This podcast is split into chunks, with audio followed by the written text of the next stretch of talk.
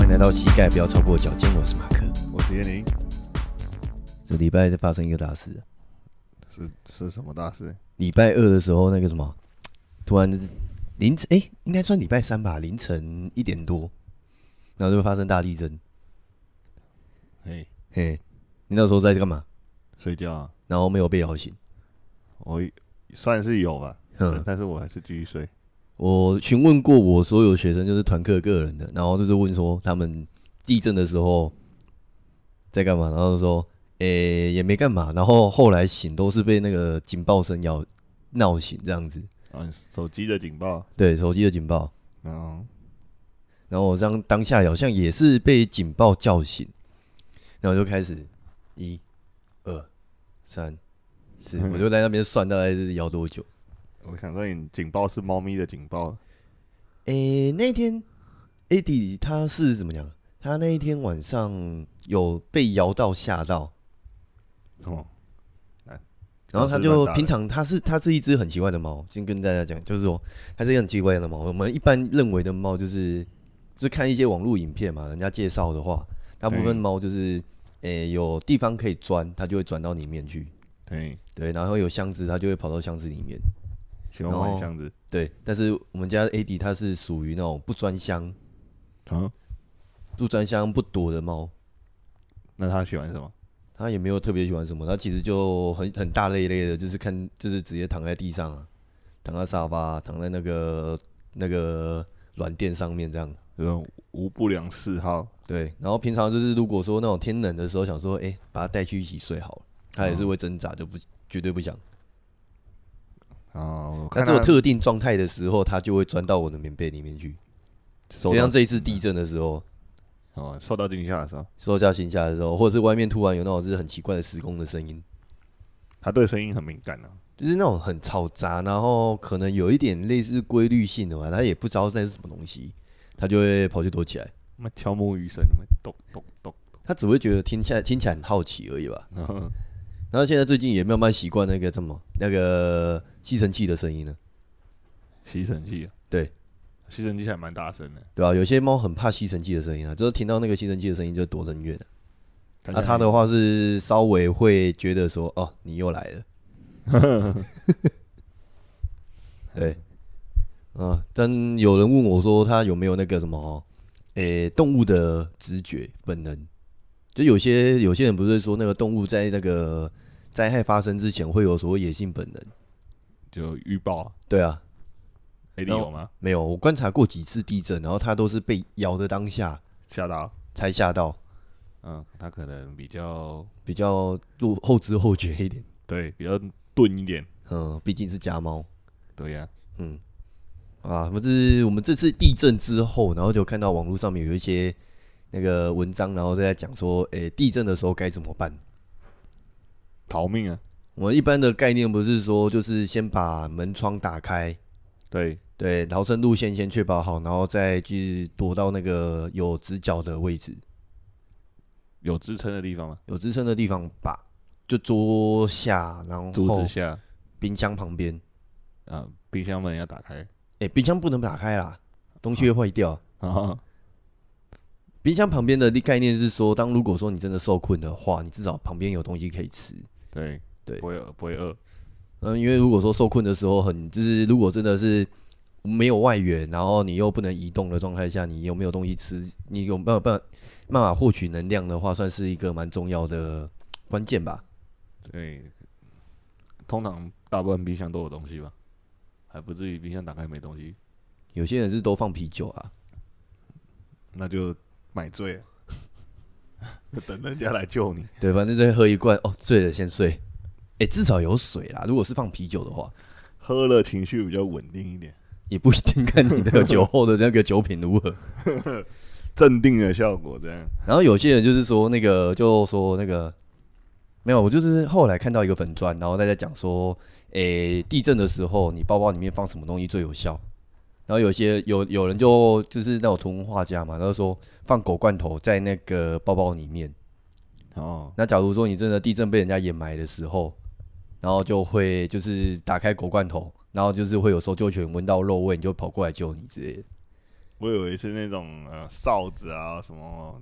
或者是可以可以制造声响的东西。这个是基本。然后他说的就是另外的，假如说你想要这是快速被救的话，啊，就那个台湾那个那个那个好像粉砖是讲说搜救犬协会的粉砖，然后说搜救犬呢，它在平常，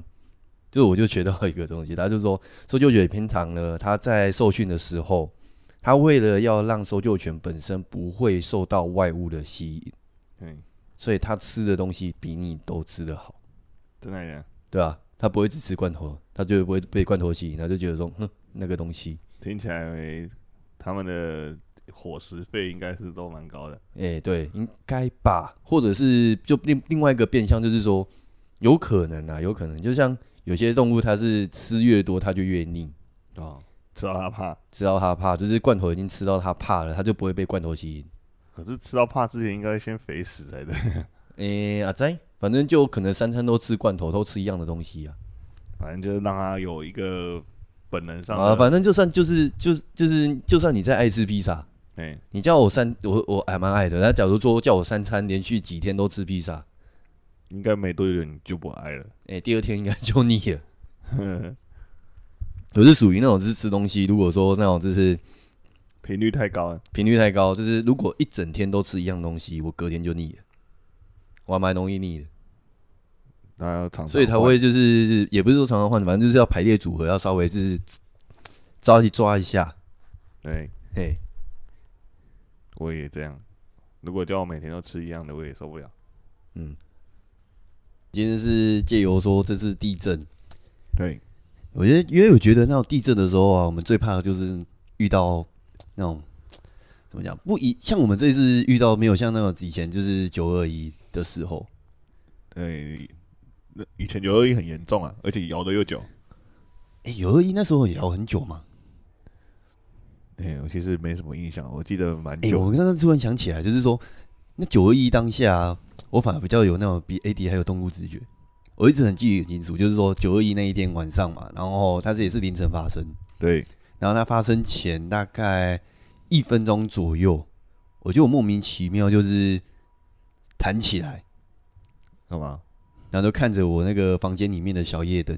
然后我就不知道为什么，然后就想说，还没开始摇你就已经起对来我就起来了，就醒了。了 然后那个也不是说也没有意识说到底会发生什么事，但是过了一分大概一分钟左右吧，然后就开始摇，开始嗨了这样。哎、那你然后当下当下当下是跟着一起嗨呢，还是赶快去找地方躲？没有当下，因为我们家小时候我是睡那个上下铺嘛，哎然，后我哥睡我下面，那那个时候因为我们那个时候小时候就很出针，嗯，，然后就是我哥就很喜欢就是从下面就在那边摇，假装那个地震，然后在那边摇 你以为他要咬？对他我以为我是哥我哥在摇， 还叫他不要北蓝，对，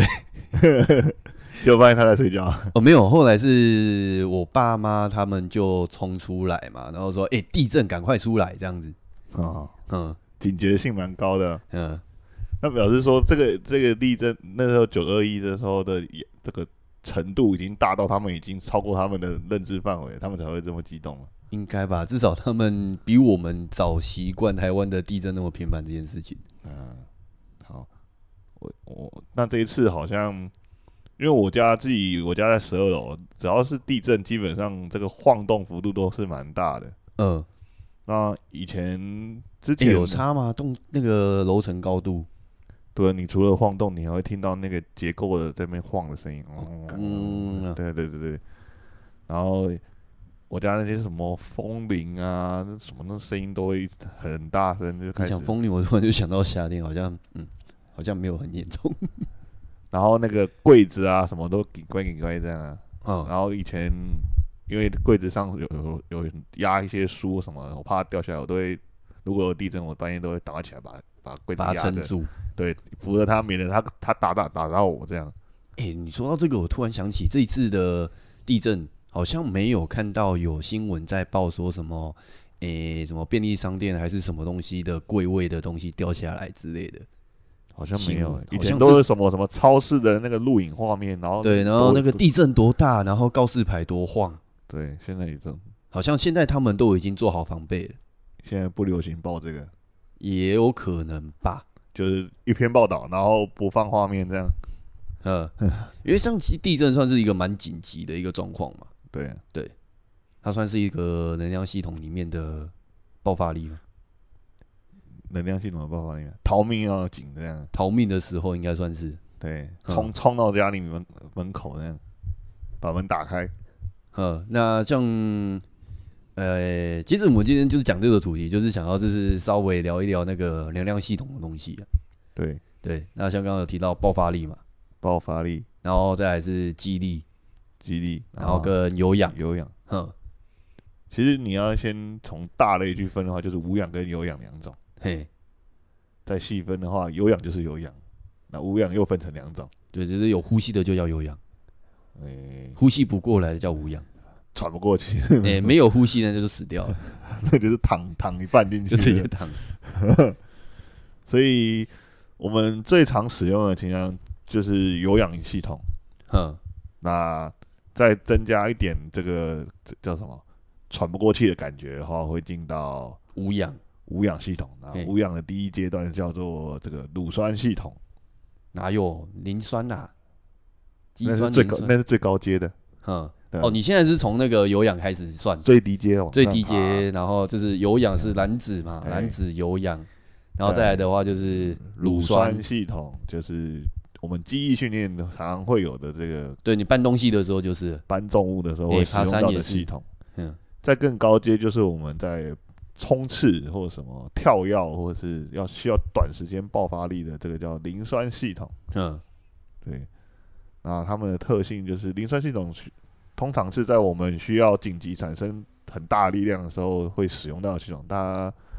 能产生的力量你很大。就摇的当下你去开门挡柜子，诶、不一定啊，你腰当下弹起来那你人弹起来那一瞬间、对，是就弹，我说弹弹起来，然后去把门打开，然后去把柜子挡住，对，这个就是爆发，爆发力嘿磷酸系统，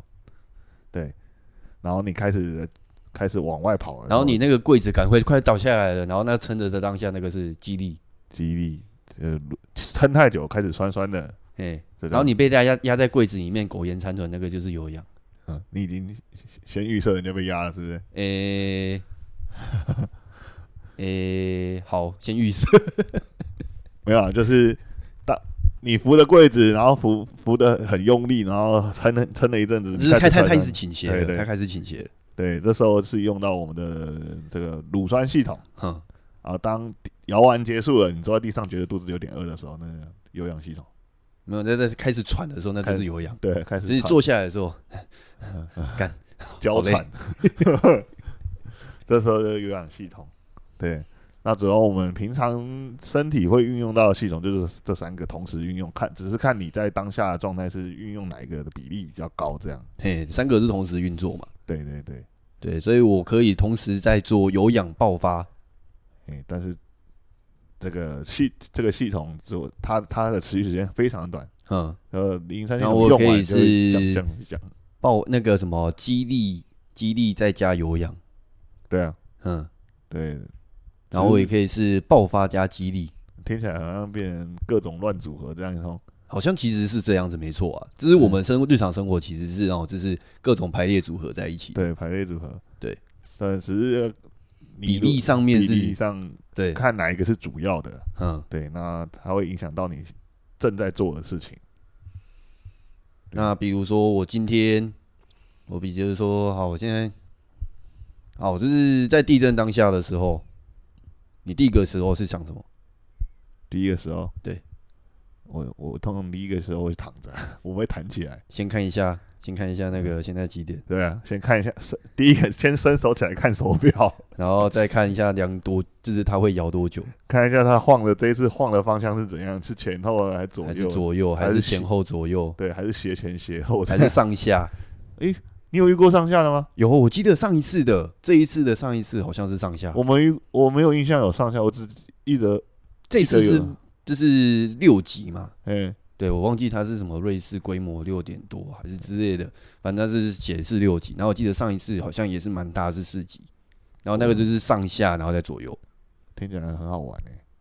我就觉得，我就觉得已经被地震，至少是台湾人，我觉得现在已经对地震完全免疫。然后再来就是说，诶、就开始我自己是慢慢享受在里面。就当做、哦，得有哦，对 震动床在摇这样。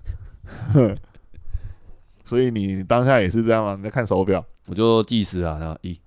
然后你我心理嗯三计时是不是就开始默默计时。我就有算这次的计正摇晃时间，这是第一波啦，好像大概六十三秒左右。嗯嗯嗯嗯，因为我我那时候是开始摇，我有感觉，嗯，我就看一下时间，哇，这几点？一点多那边我在那边摇摇没屁有摇，错，对我早上五点就要起床，跟我这边摇，嗯然后接着手机就开始震震动，嗯，呃，有人可能开始发动态啊，然后警报啊，然后有人在传讯息，然后我女朋友也在那边传讯息地震什么的，哎、地震嘞、然后然后我我是没理手机啊，我就继续睡。 我那个时候是在查说，呃，这次的正央在哪里，然后深度到哪边，然后再去比对一下九二一。哦，好，好像应该不会太严重，那就哎睡。你现在地震的标准都是九二一的，当做界定当然范啦、围就是有记忆以来最严重就那一次嘛。哎，好像也是哦。哎，我记得那一次，反正就我就说嘛，就是地震前，然后就突然就惊醒。 因为那时候不是摇到什么大楼倒掉还是怎样，哎、对因为严重到这种程度，我们，因为他我住台中嘛，中部嘛，那那个时候好像正央就在南投。积极啊，对啊，那因为我们就是比较近的关系，所以好像我们那一区哦，还有一个地方，我们那边还有一个地方是地面隆起。哦，我我记得我小时候有去过那个吉吉，不知道是什么国小还国中，它整个操场也是隆起啊，对对对对对凹凸，不见，凹凸不平，变这样上上下下的，嗯，整个变形。干我就突然就想起一件事情，嗯，那个时候就是我们家就知就是那个时候地震嘛，地震结束，然后灾情就已经告一段落，对，然后我们家附近有一些地方就是地形有跟着隆起变化，听起来很嗨、欸，很嗨，然后 靠背、这哦，次有造山运小动在心发生，小心有那个就是当初的那个受灾者，然后突然嗯就是听到这一部分。我没有对对他们没有不敬，只是我觉得这个东西地貌改变是一件很不容易的事情。嗯，也然后不那个容易时候我们有一个便桥，就是路桥倒塌，哦，哎、听起来有点危险。但是我那个时候就很整，就是我爸我们家就是想说，哎、地震过一阵子了，然后他就说我爸以那个什么地理科学、地球科学的名义，哎带我们去那个有变形倒塌的地方去实地教学参观。哇，你你你爸哪时候这么前卫、啊？哎、我也不知道，反正我就想说，哎、去参观，然后我就看到那边，哎、有一座桥倒嘞、塌的，然后他就是因为他那座桥是横跨河面的。嗯，西面嘛，应该不算河，反正就是小溪西面断两三节这样掉到河里这样，就碎掉啊，哇，嘿，然后我就看到，哎、好蛮刺激的，然后我就那个时候我记得好像小三小四左右，嗯，然后我就跑去那个，因为那个断裂的地方它都会通常有封锁线嘛，有拉黄布条，对，然后我就跨过黄布条，然后跑去那个桥面，因为它那个下面好像大概有两三公尺的高，哇，然后我就跑下去，那就被我爸骂死。很危险啊，这样，那可能还还会继续坍坍塌，你不踩没踩好，跟着一起下去。哎、我很小心好不好？对，我是跑到河中间之后，我爸才发现。那你爸也是在不知道干嘛，对，没有注意好你们。我觉得那个时候就想说，哎、那我就挑战一下自我，然后去看一下自己探险的家的精神可以到哪里。听起来也比较像挑战你爸，挑战你爸的观察能力。我觉得嗯那个时候好像拖我弟跟我一起下去了。你一个还不够，还要再偷一个。 听， 对啊，啊，所以那像地震的时候，我们就是已经就都习惯了。啊欸我发现在台湾其实应该说在亚洲这个地震的频率因为高，非常非常高，没所有以在在台湾，没有在亚洲，台湾比地基本比较高，日本也蛮高的，不是是？吧？对啊，因为因为地震频率高，所以我们台湾的建筑物啊，其实都已经加固了啦，对那加固，加固，然后就是迎合地震，然后去做设计。对我免得一摇房子就倒了。诶、现在地震对台湾房屋，我印象中好像比较大的影响就是比较容易漏水，因为房屋嗯结构那个结水构会泥被对水震了，对被被就是原本密合的地方，就是震一震，然后它就会开始松动，然后就会有缝隙。对啊，不然就是外外部的这个瓷砖会脱落。嗯，对啊，然后通常那种我、现在的房子应该都有抗震的结构啊，嗯，变台湾房子的标配了吧？差不多。对啊，诶，那我们都看过这个灾难片嘛？嗯，你有没有想过你自己如果刚好是灾难片的主角，比如说我们今天遇到一个超级大地震，对，你有想过你会做什么事吗？我会做什么事？你是说什么样的程度？呃，比如说，诶诶，不一定是要地震，嘿，反正你可能呃突然被惊醒或者警报声吵醒，然后发现大家都在逃难的时候，我先看大家为什么要逃。哦，你也先观察一下。我是属于冷静派，就先观察一下。那如果你观察后发现你也必须一起逃的时候，你会有什么措采取什么措施呢？比如说你要你第一个想要带的是什么？第一个想要带的是什么？对呀、好然后做什么？这样你说今天的设定是你已经决定也要逃了，对，所以你会你会怎么做？你现在是属于 RPG 类型，还是说那个就是情境模拟？前进模拟啊，情境模拟就是我在我家里面，对，从你家，从我家带出去，你要带什么出去？带出去猫吧，第一个，带猫，对，然后做什么？再来手机吧，嗯、哼就是联络用的，对，结果用不到，因为没有没电，没有信号没信 号，所以你你就是抓着猫就冲出去了。差不多。哦，像像如果是我，我都可能手你会机你会带什么？嗯手也会带带手机啊，哎、那毕竟有可能可以用，干你刚才笑我， 我也是觉这么觉得，呃，有可能可以用。然后欸、其实真的现在东西都绑定在手机上面，就还蛮麻烦。就是如果真的出现那种就是停电啊、停讯啊，对啊，没有电力或者没有讯号，对我们来说都是一个很大的阻碍啊。哼，对啊，我我我第一个想到的就是带手机嘛，对啊，冲下楼啊，对，然后找便利商店了，为什么开始抢东西了，就是这种人？抢吃的、抢喝的，免得饿到嘛。就是可以亏损到那些既得利益者，然后又不会饿到你自己。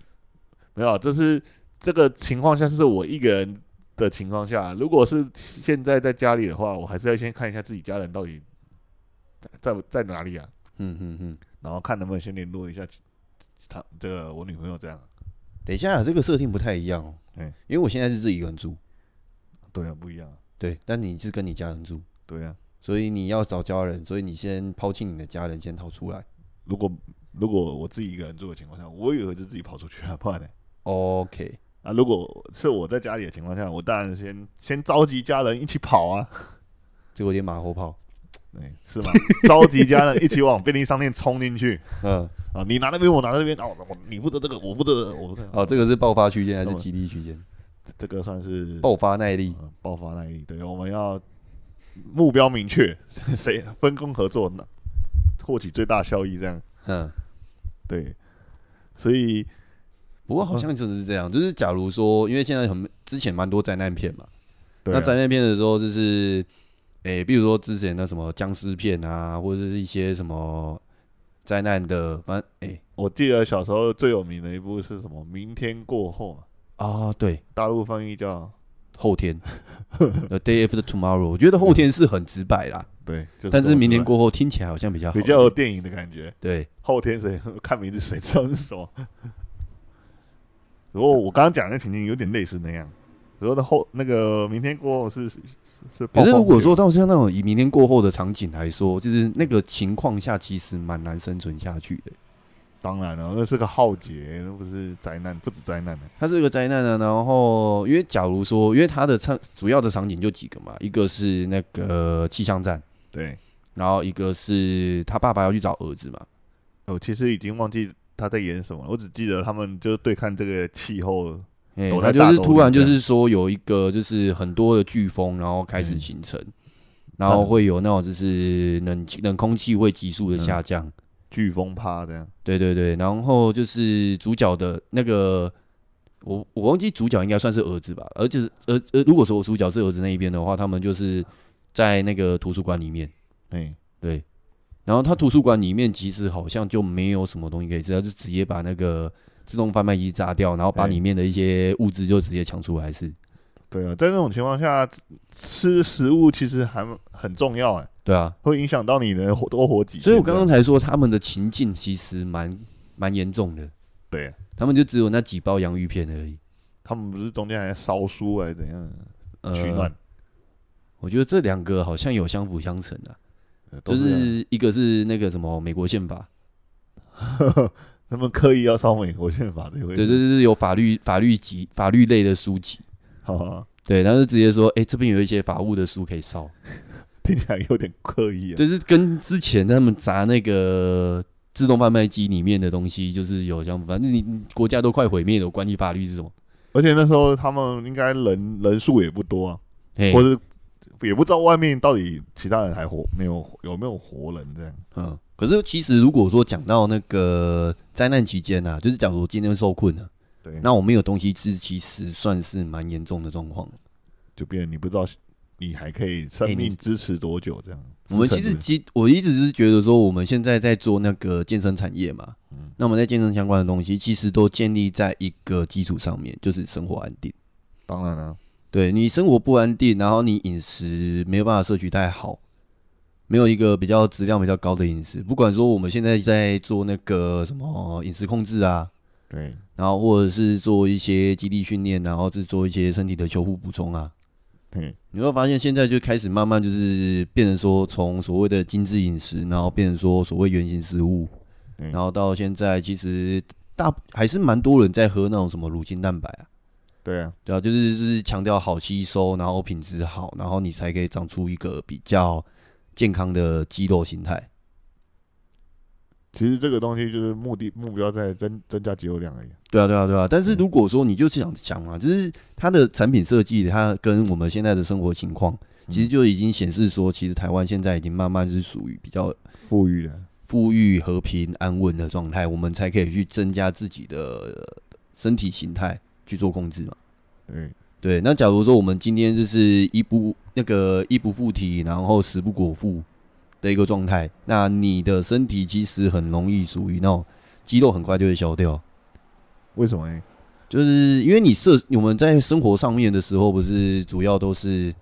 诶、肌肉在做活动嘛？靠肌肉在做做动作啊，对，那假如说你今天呃摄摄那个摄食的东西不足，那你营养肌肉不足就能量不足，哎然后你就不容易长肌肉嘛增加肌肉量。对，那也不容易让你身体有所谓的呃持续的运动的能力，哎，对啊，我记得体之前力也不好，这样啊对啊，对啊，对啊营，养不好，体力也不太好嗯，啊，体力不不太好，工作也做不长。嘿，其实我我不晓得你有没有注意过那个，就是就是讲到我就是延续这件事情呢、嗯就是我们就是看那个马拉松选手，我就是蛮喜欢举马拉松选手的例子给我学生那一边，嗯，就说如果你今天想要就是属于那种就是瘦体很瘦的体态的话，嘿，你去参加那种马马拉松的训练，对，效果会不错，因为你的身体会依照你的参与的运动项目，然后去改变你的身形嘛。对，对，这变成说，诶、其实你蛮推荐，如果学生想要，诶、通常你会问他说你，你你的对于目标对你的目标可能是哪个运动专项会是你想要的那种变变成那样形态形态的话，，对就照着那个运动目专项的训练方式去往那个方向练。对，所以你是通常是这样的。我大概是会是这个概念给他。我我每次遇到那种客户啊来说什么他想瘦四肢的、啊，嗯，我都心里想要他想变青蛙哦、呃我心里都想说，我建议他租一张病床，直接躺在那边躺两个月，四肢就瘦了。嗯，对，四肢不止四肢啊，全身都会瘦、啊。 对、就不吃不喝，然后就直接躺在上呃，面没没不动就好了，正常吃喝。打点滴。呃，对， 呃，每天来灌灌东西这样，嗯，听起来就没有啊。很其实像我会举刚刚举那个马拉松选手的例子，是说，因为你我们看那个马拉松选手，他们为了要去让自己跑步的时候有好成绩嘛，对然后通常身体的体重都不会太重，对因为你如果说体重越重的时候，你在跑步的过程中间，你消耗的能量越大。对，但虽然说他们的体态说比较纤细一点，但你会发现说他们过程中间都需要很大量的补给，其实他们消耗量也很大。对，然后以及说，因为他们身体的脂肪量比较少嘛，所以他们身体持续的时间其实会比较短。对，所以他们他们补给很重要、欸。啊，他们补给，对啊，因为他们消耗大，然后身体能储存的能量并没有想那么多，嗯，所以在他们在这这个比赛过程中，都会需要一些能量，可能就是能量饮啊、能量棒啊、除了水嗯分，还有这些营养蛋白质啊、，糖分之类的补给。对，嗯，我的通常人当上这个专项的选手，身体已经锻炼到一定的程度了，嗯，也已经超过常人的范围了。当然，你可以朝这方向去，但是不要把自己推向那个极致啊，哼，对啊。所以通我常我突然就想到一件事情，其实像蛮多，像之前不是有一个那个非那个非裔的选手，我忘记他是哪个国家的，是跑步的吗？对，跑马拉松，他好像是破三嘛，嗯，诶、好像一个多小时，诶、不对，不是破三，是一个多小时左右就完成了破二四啊十，对，破二，我那个很厉害，那很厉害啊。可但是我我刚刚想到的是说，诶、他是不是因为因为我看他很瘦、诶，嗯，对。可是那好像不是算不算正式的比赛，那单门就是破让他纪录为来了的破纪录而去做这件事情。对，他们有破风手啊还有什么？有破风手，然后还有一双被禁掉的鞋子，对就是说之后就是正式比赛不能穿那一双，他连脚上穿的那个袜子跟贴的那个不知道什么什么，嗯，肌贴类的东西，可以帮他，减少脚减腹的对负荷，诶、不止负荷，啊还可以切增加他的推进力。对，然后还可以切风还是什么破风，嗯帮他破风。反正他一个人跑，前面有五五六个人帮他帮他帮他破。脚上贴那个怎么听起来像是什么魔法道具之类的？哎、诶听起来诶真的蛮厉害的，嗯因为你看他们这样跑破二时速，大概平均要多少啊？平均时速，我们所谓的马拉松会有所谓的几分数几分数嘛？嘿嘿，那所谓几分数，就是说你要花多少时间完成一公里的速度。哦，对，就比如说，好，我今天跑是六分数，就是六分钟完成一公里。对，那假如说今天是三分数，那就相对的就是三分钟跑完一公里，那其实很快。对，那像那个状态的话，它总共四十二公里嘛，那一个小时五十九分。哦，这样数学题是不是？我记得那个时候算一算，好像是大概三分数左右，全程哦，很平快均欸数三分数左右哦。超快的，你就想象，假如说一公里三分钟，三分钟一百八十秒嘛，一百八十秒，然后除以一千，哎，除以一百就好了，哎、一点八秒。哎，不对，这样太快了。三分钟一公里，那一小时就是二十公里，一个小时二十公里，差不多。所以它时速要高于二十公里，嗯，才能在才能破破两个小时。好，哦反正现场有两位都是数学不好的，嗯等下对这是中间有算错，都是我以前老师的错。哎、对，跟数学老师的关系，不是我们数学真的太差， 所以呃，他可是没有没有没有，刚刚讲到的就是说，因为它时间短，那是不是有可能是说我需我身体的能量消耗的速度很快，对那我可以在越短的时间内去完成这个比赛，对我身体的负担是不是越小？哎、有可能哦，对那个是节能的问题啊，对啊，没有减碳的问题、啊所以有时候我们会发，就是像我自己去，我自己也很讨厌跑马拉松，但是有时候学生约还是会去。然后跑我的时候，我发现时间真的就是你在活动的时间越拉的越长，嗯，那你的身体的疲劳感会累积的越快越多。它是随着你的时间拉正长向正向增加的嘛，对啊，对啊，对啊，疲劳感这个东西，可是很多人强度又拉不上去，嗯，所以他快不起来，啊好好好好。所以他们只能卡在后中间后面这样。哦，不过这边又可以讲到另外一个东西，哎、就是有些人会觉得说，我去参加运动，嗯就比如说我去爬山啊，嗯然后或者是我我去跑马拉松，然后就觉得说，哦，他那个跑一次都要大概是三四个小时，对啊，三四个小时，然后或者是去户外活动，可能就是五六个小时，就是哦，很累，然后没有体半天力。对，对，但其实他们都忘记一件事情，就是实际你在参加的时候，不会全程都是均速在做。哎、大家以为就是保持哎、七分数八分数就一直这样到底这样，对对对对对，其实你中间还是可以跑走跑走啊。对，有快有慢的，对他们还是会配速，不同的路段。对啊。所以其实我们稍微再拉回前面讲的这个系统啊，对，你刚刚讲的像跑马拉松啊，或是登山啊，或是我们的户外这种嗯，户外活动大部分呢、它都是交替使用我们的能量系统。对，那那主要的比例比较高的算是有氧系统比较多，像跑马拉松、嗯我游泳、我登山，嗯，登山可能会有点激烈，对，一点点，对。那变成说，诶、通登常山激励，它其实激励加爆发，然后再加耐力。呃就三个都有，只是有氧的比例高一些。如果回想起我们上一集，我们不是上一次去那个屋檐角那边玩，对对吧、然后玩一玩，就是过程中间，其实我就一直属于那种爆发有氧、爆发有氧这样子交替。嗯，我我觉得我都一直在我我往上爬的时候是没有什么特别的感觉，嗯，嗯，对，那往下的时候是觉得一直在刹车， 因为会会滑这样。对吧、其实它过运动过程中间，我们的能量系统也是在转换，根据你的调配嘛。对，嗯所以像我如果我们爬山的时候，有时候走快一点，没多久就没力了，那是正常的。对你只要那感觉你快没力了，就休一下，对，坐一下。那也可以可能刚好跟我们的有氧系统在转换也有直接的关系。比如对嗯说你原本用的是呃乳酸系统，啊乳酸系统消耗光了，然后降下来变成有氧系统。哎、我说出我的一个观点，你来评论看看。嗯，像很多人在一开始参加运动的时候啊，他就会很容易没力。嘿，然后我会把这件事情评估说，你的身体是能量系统的转换率还没到那么高。就比如说，我们会身体有三个三个能量嘛，就是磷酸、肌酸、磷酸，然后乳酸跟有氧的脂脂肪燃烧。嗯，那这三项，如果说你我们一开始比较常会发生，就是比较会消耗掉，就是前面的肌酸、磷酸跟那个乳酸的居间。对，那如果说你的身体的脂肪的燃烧还没效能还没有到那么高的时候，那我们很容易就前面的那两个能量就消耗完毕了，那对后面的脂脂肪能量还没有开始燃烧，或是还在燃烧不完全，你就身体会有疲劳感产生。然后你容易疲劳感，然后你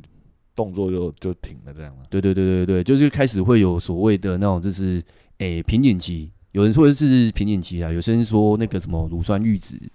然后有些人会说是那个就是我我会说你的能量代谢速度不够快，啊你认同吗？我还是你觉得说这一个论点上面有一些问题？因为刚刚其实讲了好多个名词，嘿，实际上这些名词其实它它讲的东西就是都都都都朝向同样一项一件事嘛，哼，就是你不够力啊，你 hold 不住啊，你的力量不足，对啊，嗯，那不管是怎样，不管是它怎样的话，结果最终导向就是因为你是处于新手状态，嗯对，身体的掌控还有还身体不是那么了对解身体也还没做好那个准备，对，所以这就是他今天出现在你面前的目的啊。嗯当然，你讲的那个论点，我觉得可我是认同的，因为毕竟他就是要练嘛，不然他今天来找你干嘛？哼，对啊，那不管是哪个原因啊，他练了一段时间，这个东西就会改善啊的、就是需要短时间，就是需要稍稍微花一点时间去认识自己的身体，对，让身体有办法去什么样适的应你给他状态刺激？是累的时候，对你的累是什么原因累？因为有时候那个不只是生理的因素，有的人是他心里先放弃了嗯啊，他就他就他就先停下来，嗯，对吧？那那个东西是心理生理是一同增加的。嗯，嗯一起进。步了，过一段时间它就会越来越好越好，除非你中间没让它继续维持这个强度在，嗯，对呀、所以我觉得你刚刚讲的论点也成立啊，成立。对啊，没有没有，因为它不是对或错的问题啊，嗯只是你看这个方向是不是是不是一样这样， ，OK OK OK。对呀、对，所以我觉得其实很多人在初学的时候都会遇到这些问题啊，就是觉得说，哦，一方面就是像我们刚刚提到是说，诶、你会一刚开始还没开始之前，那你嗯就会有一个认知，觉得说，哦，我运动就是一个持续不能休息，要看你的目的是什么，对，然后或者是说一开始运动之后，你动没两三下你就有疲劳感产生。嗯，我觉得这很正常的、对，我觉得这个还蛮常，我们我们是应该算至少我这边蛮常遇到的一个所谓的诶、否定的回复啦，就不想运动的回复啦。哦，你是说心态上的问题对，哦，那表示说他放弃想要他放弃了他想要进步的这个念头了，是不是啊？没有，不是他想参与的念头，不是放弃。哦，他不想参与。哎、你那放弃跟参与，我觉得定义是在于说，我要开始，跟我已经开始一段时间了，我不想要再继续，那个是放弃。啊，嘿，哦我觉得那站在学生的角度还是教练的角度，学生的角度，那角那那你那个就是我哎、我你想表达的，哎、对，嗯哎、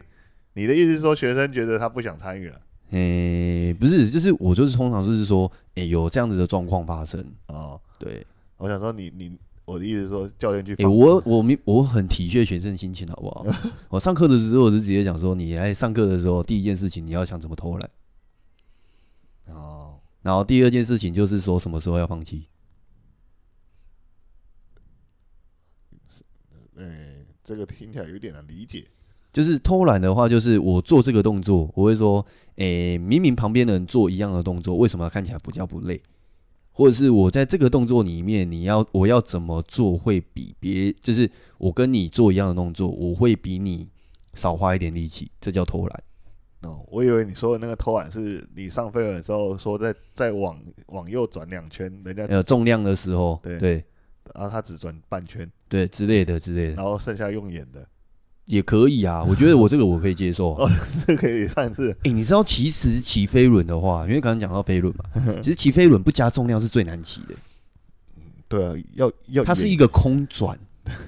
不是啊，他他转的没别人别人多啊，他转的没有没有，有，它就是以一个比较，比如说好，我们在站的时候，嗯，好，我就是脚到脚踏车这种东西，你在户外骑脚踏车，如果你是站空档，然后你要嗯站直、站着骑，其实是才会很很虚的这样，很虚啊，而且你要把自己身体 hold 在上面，其实要花更多力气。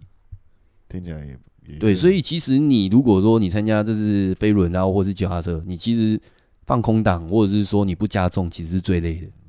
啊，所以我完全不会阻止说，哦，你要加多加少自己调整，你只要骑起来看起来一样就好。原来是这样，对，然后放弃的部分是指说，诶、那个怎么讲？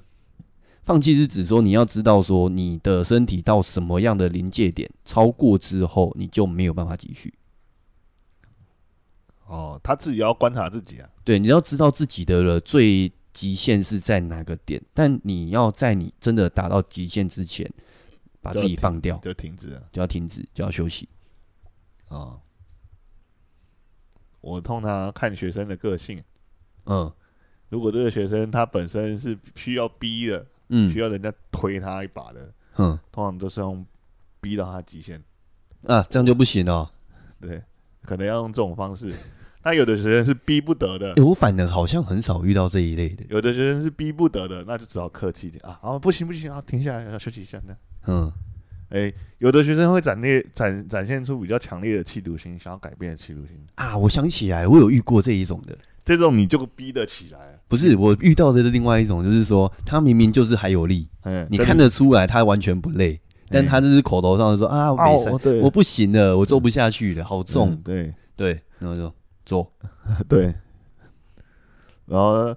比如说上课的时候，呃，他们时间来了人来了，打招呼第一句就哦，今天好累，这样。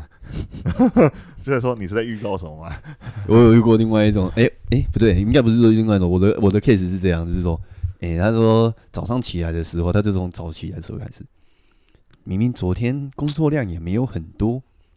然后今天的昨天睡得也还不错，为什么起来的时候有一股那种厌恶感 因为来上课了，啊？对吼，要今天要上课了，莫名其妙，嗯怪在你头上这样，对，还是乖乖来。你的你的好像比较好一点，就是看到你的人之后才发现，哦、感觉累了，哎、你跟每跟他讲说，哎、我们下一个要练什么的时候，他就说，哦，好累耶，哦，这个就真的要 push 一下，一直在唉声叹气，想说你是怎么样，嗯，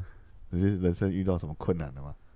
就只是单纯想为放弃而放弃，他也没有放弃啊，他只是口口头头一上直讲这件事，但是嗯哼。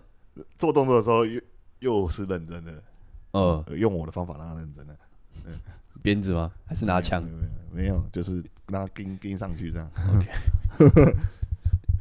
所以我们今天主要介绍了一下我们的这个能量嗯系身统，体身体其实能量系统是一直对持续在发生的，不不是说，哎、只有特定情况下才会召唤它出来的这种感觉。不是在百米冲刺的时候才是爆发。对，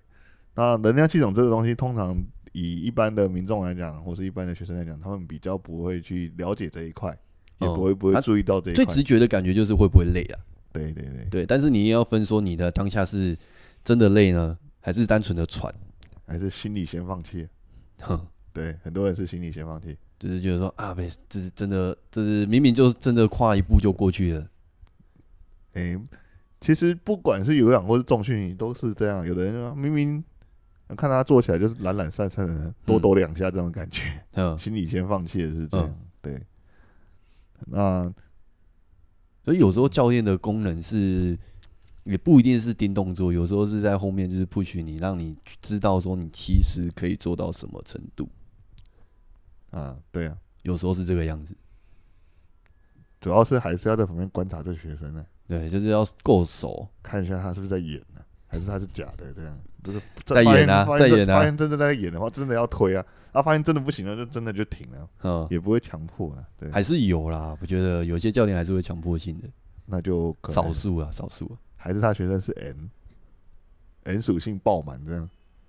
那个就不好说，那是性癖问题。 对， 好啊，那应该今天也差不多啦，对啊，好吧？我这次地震真的很摇。哎、我那天晚上就后来，因为我那个时候不是在查那个比对说九二一的状况跟这一次的那个地震状况，对啊，然后就传讯息给那个花莲的朋友，对，就赵伟嘛，哎好对，，然后我就传过去给他说，哎、因为正央在花莲，哎，然后花莲那边他就说，哎、他隔天早上才回讯息给我，为什么？他说我知道我在摇啊，但是我好累，我想先睡。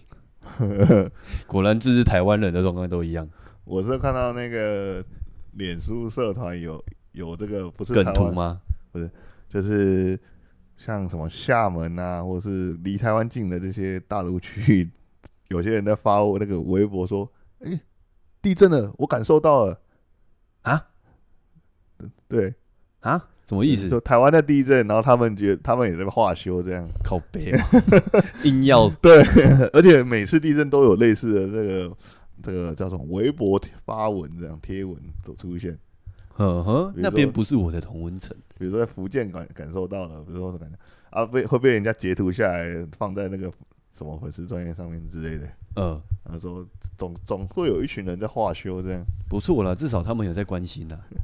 对他们想要成为我们的那个一份子，听起来是这样吗？ 听起来好像是这样。不过我只是觉得这个心心态是蛮好笑的，好吧？OK 啦，那应该今天也差不多啦。对，好，那我们今天先到这边啦。好，哎我是马克，我是叶宁，好，我们下堂课再继续啦，嗯拜拜拜。拜。